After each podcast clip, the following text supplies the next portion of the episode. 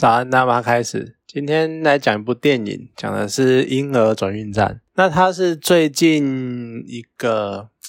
可能也不能算最近的，只是我久闻其名，但是没有看过他真正的作，没有真正看过他的作品。是一个日本的导演，叫做四之愈合。那他导过最红的应该是《小偷家族》吧，只是我真的是都没有看过。那他这一次呢，找了韩国演员。一个日本演员，呃，日本导演跑去找韩国演员，然后拍出了这一部《婴儿转运站》。那其实一开始呢，我是冲着宋康昊跟 IU 这两个男韩演员去看的。就刚刚讲了嘛，四之愈合蛮有名的，可是我没有看到他的作品，所以我也不知道他导的风格或者是剧情到底是怎样。不过我觉得他去找一个男孩演员，蛮就是当主演蛮特别的，好像是因为跟。剧的主题有关系，就是讲到那个婴儿保护箱，那南韩的婴儿保护箱比较盛行，或者是比较多，所以他才想说，那我找个南韩演员来拍这样子好了。可是说实在的，毕竟是日系导演，所以我觉得他应该还是比较偏算是一部日式电影吧。怎么分呢？就是其实我一直都觉得，长久以来在亚洲。中国、台湾、日本、韩国等等的电影，他们其实作品都比较慢。那尤其是日本、韩国，他们的作品就是真的是非常的慢。只是它还是会有一点点差距。像是韩系的作品呢，它慢在可能会常常演到这边，开始把过去的剧情剪进来，然后穿插在里面，就有点讲难听一点，就是用回忆片时数的感觉。那日系作品呢，他们是比较有多的长镜头。或者是人物的特写，然后常常一个定一个画面定格在那里，然后定格可能十几秒、二十秒之类的，然后就久到你快忘了他下一步要干嘛的时候，他才开始动，就这种风格、这种方式。所以这当然只是我自己个人的一个分法，只是以这样的风格去想的话，我觉得《婴儿转运站》比较偏向后者，就是多多少少还是有日系电影的风格在。呃，近年来我比较偏向韩系的作品。因为我觉得，相较于日系的作品，常常日系作品常常会穿插一些那种义正言辞的说教的桥段，就是你常演到一半，然后他们某个人可能是配角，可能是主角，就会开始义正凛然的开门讲说，我们应该怎样怎样怎样，然后人就是要怎样怎样怎样，然后讲一大段大道理，然后非常的突兀，就跟前后的剧情感觉跟前后的气氛感觉有点连不起来。他就是你这个时候在这边讲这些干嘛？的那种感觉，然后又加上日本的那种一种很压抑的那种民族性，就日本我都觉得他们是在憋什么，就你常常最常用的形容就是很 gay 白，所以你相较于日系的那种风格。那韩系的演员呢，他们就显得比较开放得开，然后比较自然，比较能够自然而然的让自己的情绪流露出来。那些一些表情的变化啊，或者是语气的变化之类的，你感觉就比较自然，不会像日本感觉是很压抑、很硬的那种样子。所以呢，虽然说韩系作品可能也常常会讲一些大的道理，可是你搭配演员的诠释，它至少跟前后的情绪会比较连贯，或者是他们会用一些。不会是那种很说教的方式去讲，他们是会用比较自然的，像在跟你像在日常闲谈，或者是很自然而然的对话，延续刚刚的情绪去讲一段道理出来。像刚刚是可能是悲伤的情绪，那看来可能带着悲伤的情绪在走。但是如果是愤怒的情绪，那他就用愤怒的方式去讲。可是日系的话呢，他可能就是刚刚明明是很悲伤的情绪，就突然就冷下来，然后他就用那种很叫板式的很。一一字一字一句字正腔圆的把这一段道理讲完，然后再接续刚刚那个很悲伤、很悲愤的那个长情绪，这样子就觉得很不联系。你看，像这一点呢，在婴儿转运站里面就会有一个能能够想象的那个范例在。像在电影里面有一段是妈妈跟女警在阳台上面，然后在关于孩子的生养的问题有一段辩论。那妈妈有讲一句话，叫做。雨生出来抛，雨生出来之后抛弃相比较，那我在生之前拿掉他的罪有比较轻吗？就这个其实很直接，就在碰触堕胎跟生下来不养这两件事情是一个冲突。那妈妈那个时候展现出来的那个情绪跟态度是那种不屑、很轻蔑，就是你凭什么来评论我的抉择？你凭什么两个问题问谁谁？都没有办法给没有办法给出一个很好的回答，那你凭什么这样子跟我说教？然后去质疑这一个道德难题。整句话听起来就是，哎，你会觉得去想一下，好像他说的也有道理，或或或者是会增加一些那种讽刺的感觉。可是如果你去试着想象，如果今天是日系的演员的话，那他可能呢，你可以想象的画面，他就会是瞪大双眼，然后眼眶可能含泪，然后双手呢握拳，然后放在大腿两侧。然后很硬，然后一直不断的有点类似用力敲着大腿的那种样子，然后他会非常认真，然后非常慷慨激昂，然后说出这句话。那个风格完全就是不一样，就当然每个人喜好不同，就还是会有人比较，还是很多人喜欢日剧或日本电影，喜欢他们诠释的方式。只是我会比较喜欢韩式的呈现的风格，不过也有可能就是因为演演员演员妈妈的是 IU 啦，对我比较喜欢 IU 这个样子，也是有可能的。那说到 IU 呢，它相对于早年。她刚出道的时候，给人家的感觉可能是邻家女孩啊，那时候的绰号叫做国民美眉，那现在叫做国民甜心。你看，就是那种很娇羞或者是很很想要照顾她的那种妹妹的形象。那她近年来呢，开始往戏剧圈发展，她有很多很多的表现的机会，像之前有《步步惊心力》，然后之前还有《我的大叔》等德鲁纳酒店之类的等等作品。你其实可以看得出来，她在尝试不同风格。然后还有试图转变以以往那种邻家女孩那种形象，开始想要走的比较成熟，或者是可能比较有魅力，或者是比较深沉、比较有血有肉，或者是也有她的阴暗面、黑暗面、悲惨面的角色。那像她《婴儿转运站》片中有一段，我真的是狂笑，因为她那一段就一直不断的骂脏话，然后各式各样的脏话骂出来，然后骂的非常的自然、非常的流利，我看在真的是狂笑，因为。完全打坏她的以往的那种甜心的形象，然后就真的是超级像不良少女，或者是不良，或者是黑道那种感觉，就觉得很有趣，而且那种给人家一种神清气爽、那种筋骨舒畅的感觉，好像跟了多久的形象，他突然解放那种样子。然后他全是那一个想生小孩，但是又犹豫不能好好照顾，所以很挣扎，到底要不要把他送人呢，或者是？要送抚养院呢，还是帮他找个好的养父母呢？的这种角色，其实那个感觉也是蛮到位的。不过，你其实从之前的角色看起来，《步步惊心》里他演的是很悲情的。呃，《步步惊心》，如果你有看，我没看过韩版的啦，但是从中国版的剧情编排看起来，那个女女女主角的境地跟遭遇真的是蛮悲情的。那再从我的大叔里面，他演一个就也是很被人家利用啊，然后又想要利用别人，在夹缝中求生存的弱女子。然后德鲁纳酒店是一个算很高傲，然后根本就是他服装秀，可是其实内心非常的寂寞，然后也是过往有一段解不开的过往，就是斩不断的情缘这样子。你可以感觉到他最近的角色真是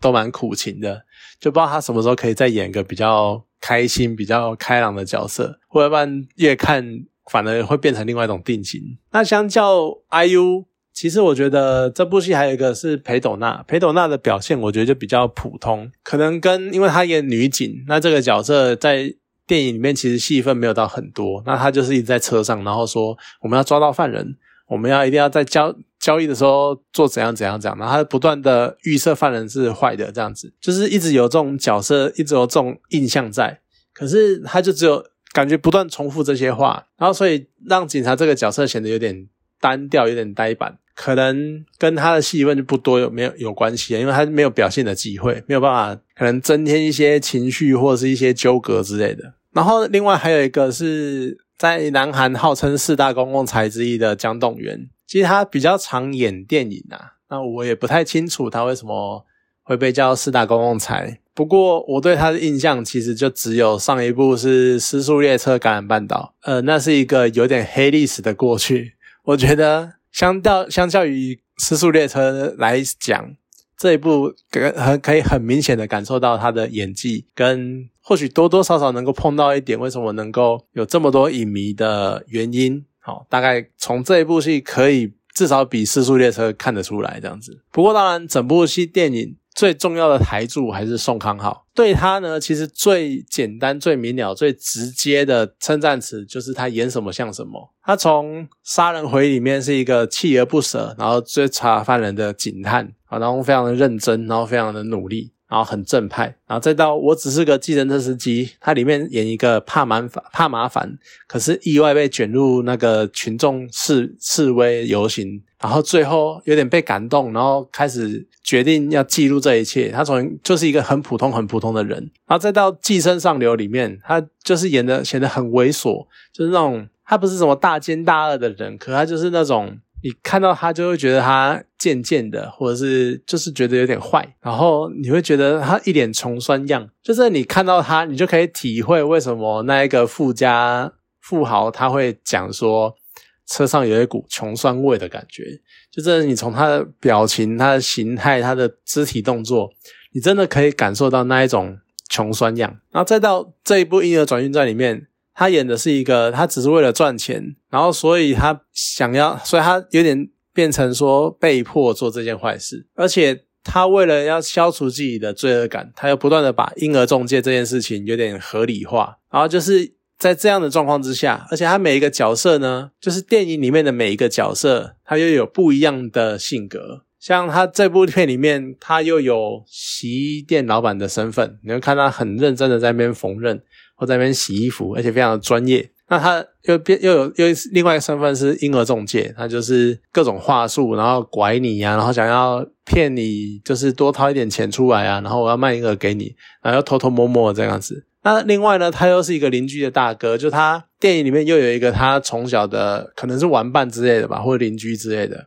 然后跟他有一些冲突，然后他就是有点想要不想要让他走太偏，然后想要把他稍微拉点拉回一点正途。那另外呢，他又是一个疼女儿的父亲，就他其实是跟父夫妻离异，然后女儿被妻子带走了，所以他一直想要赚多一点钱，挽回这段婚姻，或是把女儿接回来。这种各式各样的面相，你从刚刚讲的电影的各种角色，再到这部片里面的各种身份的切换，你都可以看得出来，他就是可以很棒的融入每一种角色的情绪，跟诠释他们的心境是什么，所以真的是很厉害。这也难怪有人影评看完那个《婴儿转运站》，然后讲说，如果有人能够推销这部电影这么不可靠的前提，那一定就是出色的演员宋康昊。就是整部片可能有一些不足的地方，但是因为有他，让整部片拥有了他的说服力。那像电影里面呢，其实有一些小细节我是蛮喜欢的，像是来交易的夫妻，然后他们想要喂小孩母奶，因为他好像是妈妈就是婴儿夭折，所以他其实还有奶，然后他想要试着去喂这个婴儿母奶，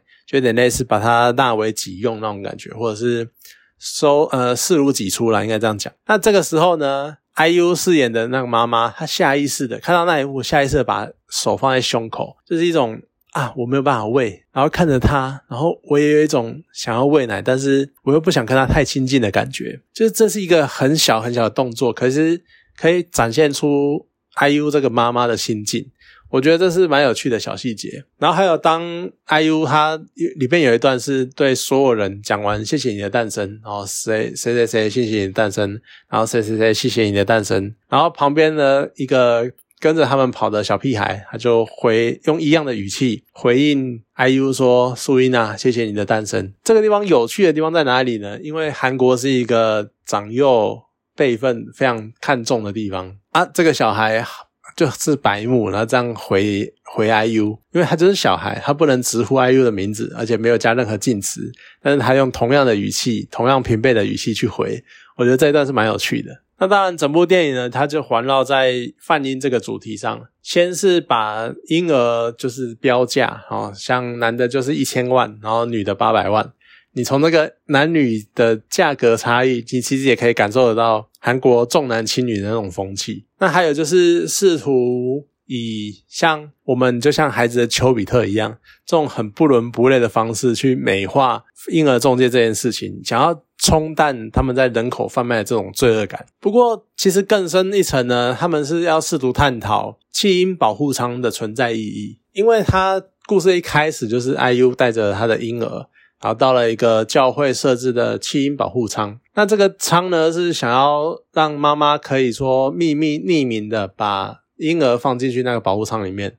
然后就捐给，就应该说请教会来抚养这个婴儿，然后自己就离开，所以它有保护保密性质在。可是到现在，有一些人一直存在争议，是觉得说会不会让女性去滥用这个服务，或者是觉得那我生小孩都不用管了，我直接丢给教会就好，就不用负责这个婴儿的未来。就简单讲，就是在讨论弃婴这一个行为的道德瑕疵。那甚至于也有讲，当然一定也会也也会牵扯牵扯到泛婴这件事情。那甚至呢，在更深一层，就会像妈妈刚我讲到的，妈妈有讲说，与生出来之后抛弃他相比，那生之前拿掉他，这个罪有比较轻吗？这种进一步牵涉，我到底要生还是不要生？要人工流产还是保留这个小孩？但是我又养不起。保留这个小孩，我没办法给他幸福，就是会对这句话有反应。其实也是因为之前美国他们刚推翻了罗素韦德案嘛，那否决了宪法保障人工流产这件事情。